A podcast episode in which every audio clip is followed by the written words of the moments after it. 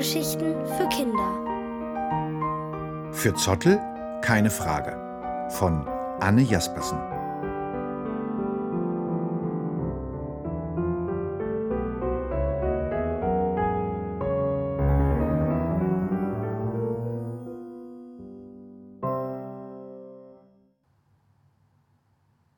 Warum haben Giraffen so lange Hälse?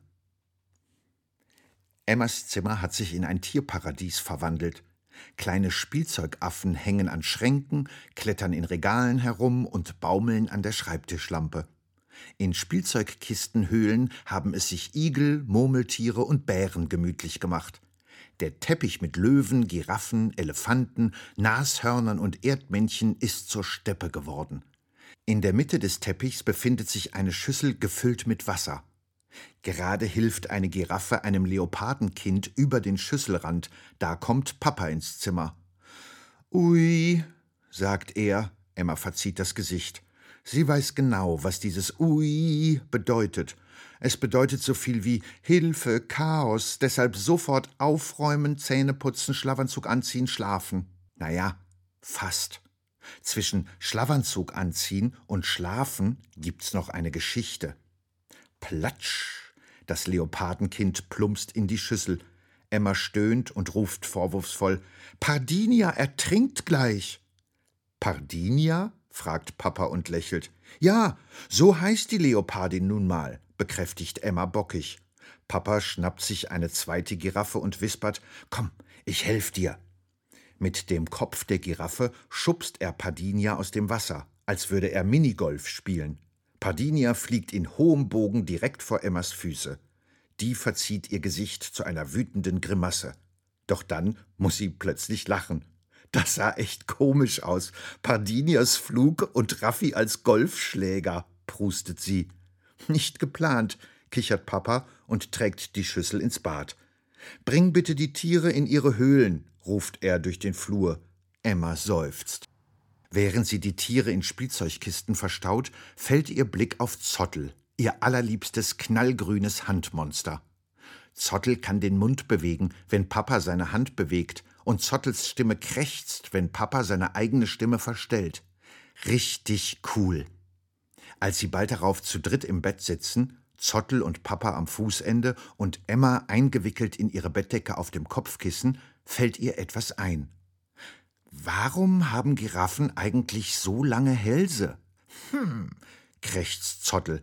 Bestimmt waren Giraffen mit längeren Hälsen vor ganz langer Zeit irgendwie besser daran als Giraffen mit kürzeren Hälsen, oder? Papa nickt. Zottel stupst Emma an. Ich wette, dein Papa kann dir das noch genauer erklären. Papa setzt Zottel neben Emma aufs Kopfkissen und sagt mit seiner normalen Papa-Stimme: Also, Forscher haben da mehrere Ideen. Mehrere Ideen? Emma sieht nachdenklich aus. Ganz genau. Denn wie Zottel schon vermutete, gab es vor vielen Millionen Jahren Giraffen mit längeren, aber auch mit kürzeren Hälsen. Die Langhalsgiraffen hatten jedoch ganz klare Vorteile. Sie konnten Blätter fressen, an die andere Tiere nicht herankamen. Sie waren stärker im Kampf um ihre Herzdame, und vielleicht half der lange Hals sogar bei der Regulierung ihrer Körpertemperatur. Deshalb haben sie sich durchgesetzt.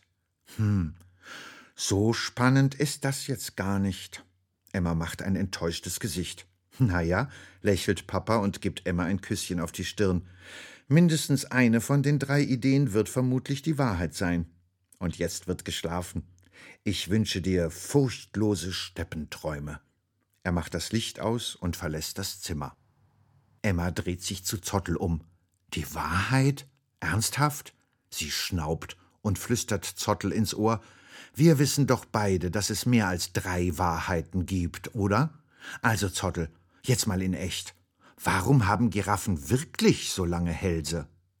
Sie greift nach Zottels Hand, schließt die Augen und lauscht seiner Stimme, die gar nicht mehr so kratzig klingt wie vorher. Ähm, am besten erzähle ich dir die Geschichte von Giraffe Gertrud aus Afrika.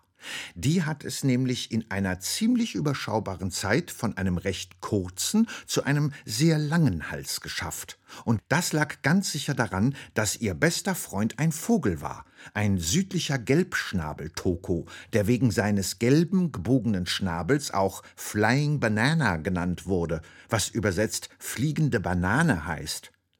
Gertrud und Flying Banana lebten in dem afrikanischen Land Namibia und hatten jede Menge Spaß, vor allem weil sie sich ununterbrochen neckten. Flying Banana zum Beispiel flatterte um Gertruds Kopf herum und versteckte Dinge in Bäumen. Manchmal Akazienblätter, Gertruds Lieblingsspeise, in Makalani-Palmen. Und manchmal auch sich selbst, wenn Flying Banana glaubte, sich so gut versteckt zu haben, dass Gertrud bestimmt lange brauchen würde, um ihn zu finden, konnte Gertrud sich kaum wieder einkriegen vor Lachen. Denn es sah jedes Mal so aus, als würde eine Banane im Baum hängen. Total witzig. Trotzdem tat sie so, als würde sie die Schnabelbanane erstmal nicht sehen. Sie rannte hierhin und dorthin, bis sie endlich ihren Hals streckte und Flying Banana auf den Schnabel tippte. In den Spielpausen betrachteten die beiden gerne die Wolken. Ständig entstanden neue Wolkentiere am Himmel, zum Beispiel Drachen oder Mäuse, bis Flying Banana auf einmal rief: Sieh mal, eine Giraffe mit einem ganz langen Hals. Tatsächlich. Meinst du, die Tiere wohnen in den Wolken?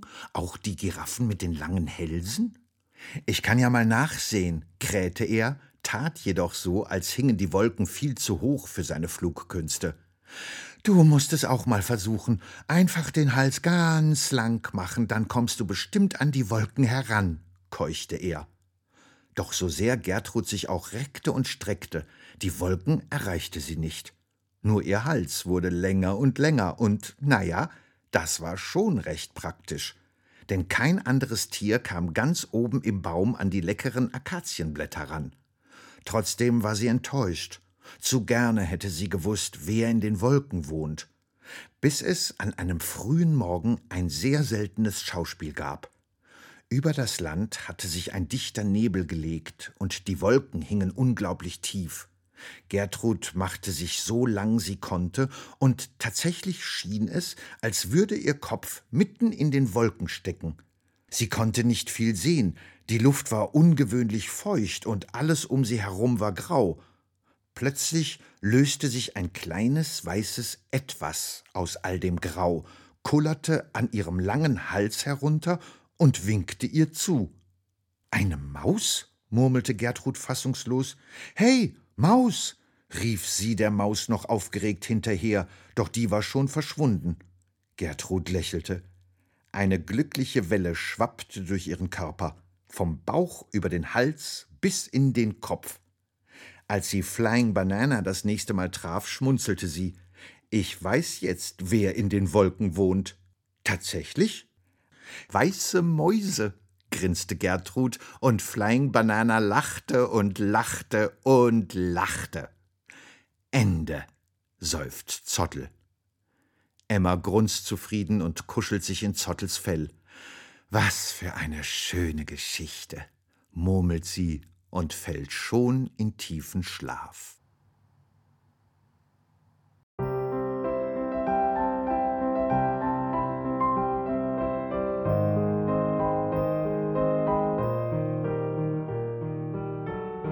Ihr hörtet für Zottel keine Frage von Anne Jaspersen, gelesen von Bernd Moss. Hörgeschichten für Kinder in Radio und Podcast.